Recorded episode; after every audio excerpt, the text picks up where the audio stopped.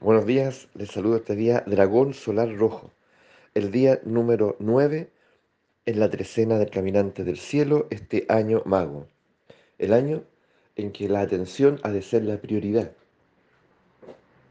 El día de hoy decimos que el dragón es el nahual portador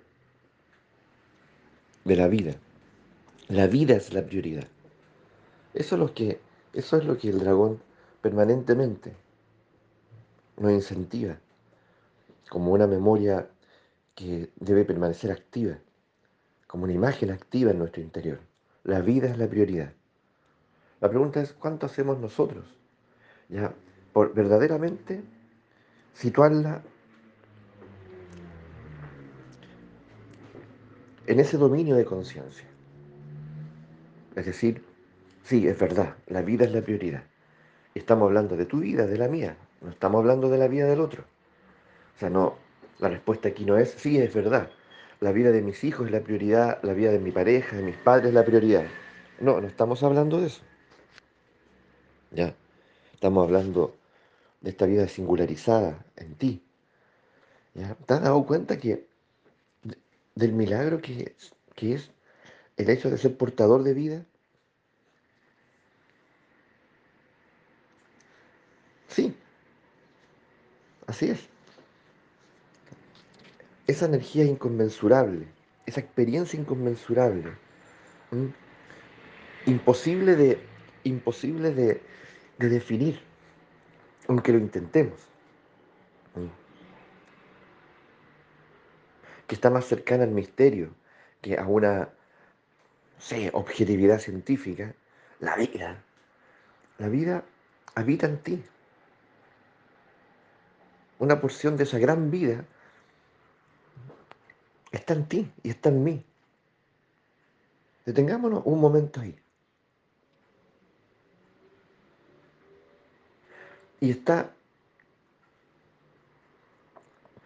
singularizante. Es decir, el modo como está llamada a expresarse en ti es único, único. Es como mirar la naturaleza donde la vida también está presente de otra manera, y, darse cuenta que la vida se expresa en un árbol diferente como se expresa en una flor. Se expresa diferente a como se expresa en un insecto, en una hormiga, en una abeja, en un colibrí, en un ave. Así también lo es en nosotros. O sea, podríamos decir, sí, pero los seres humanos somos una especie toda similar. No es así. Todos somos distintos. Y por lo tanto, la vida está llamada a expresarse en ti de una manera muy distinta a como lo hace en tu hermano, hermana, papá, mamá, abuelo.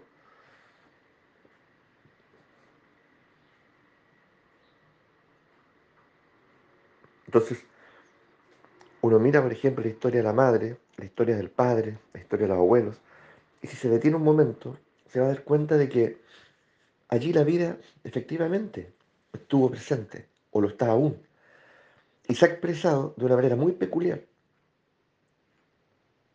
más consciente, menos consciente, en fin, si nos vamos al, juicio, uno podría decir, sí, pero, pero allí no se expresó eh, bellamente. Allí la vida yo la, percibo deformada, allí la vida la percibo dañada, allí la vida la percibo enferma, allí la vida la percibo gloriosa. Bueno, es así como se expresó en ti. La vida no es moral.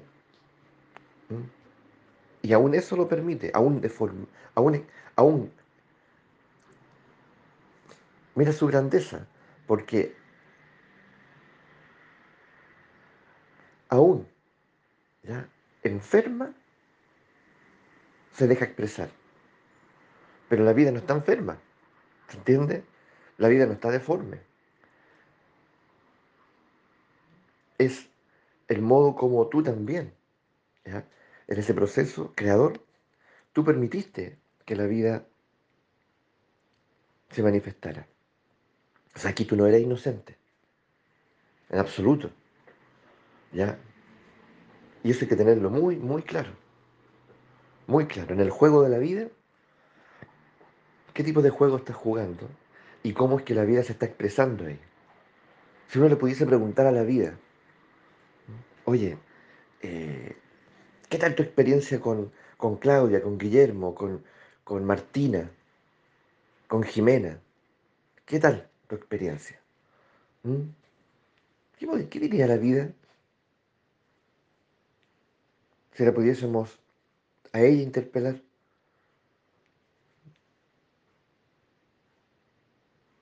No únicamente a ti. Es decir, esto es interesante porque cuando uno dice, estoy aburrido, la verdad es que tal vez es la vida la que está aburrida en ti. No eres tú. En ese instante está hablando la vida. En realidad esto no tiene sentido y yo, ojalá esto se acabara aquí. Tal vez es la vida hablando en ti, no eres tú. No eres tú quien habla de la vida, sino que es la vida la que habla a través de ti. Y valdría la pena escuchar lo que dice a través de ti. Imagina, está diciendo que eres un aburrido. Está diciendo que como experiencia no le estás ofreciendo nada.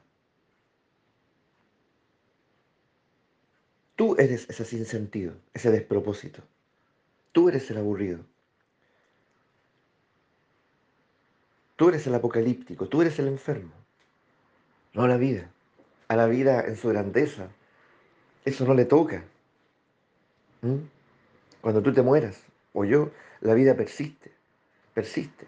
Y ama expandirse, ama transformarse. Está disponible como materia prima para la creación. Pero parece que a nosotros nos cuesta mucho entender eso. Muchísimo. ¿Mm? Estamos aquí para crear, junto a la vida, y hacernos responsables de ese acto. Por eso la vida es prioridad. ¿Se dan cuenta? Es otra perspectiva. Y así los nahuanes nos sorprenden, porque siempre nos ofrecen otra perspectiva. Y es ahí donde tenemos que detenernos, en esa posibilidad de hacer una lectura diferente del fenómeno. Hoy, respecto a la vida, cada nahual es un maestro, es una medicina que nos regala percepción.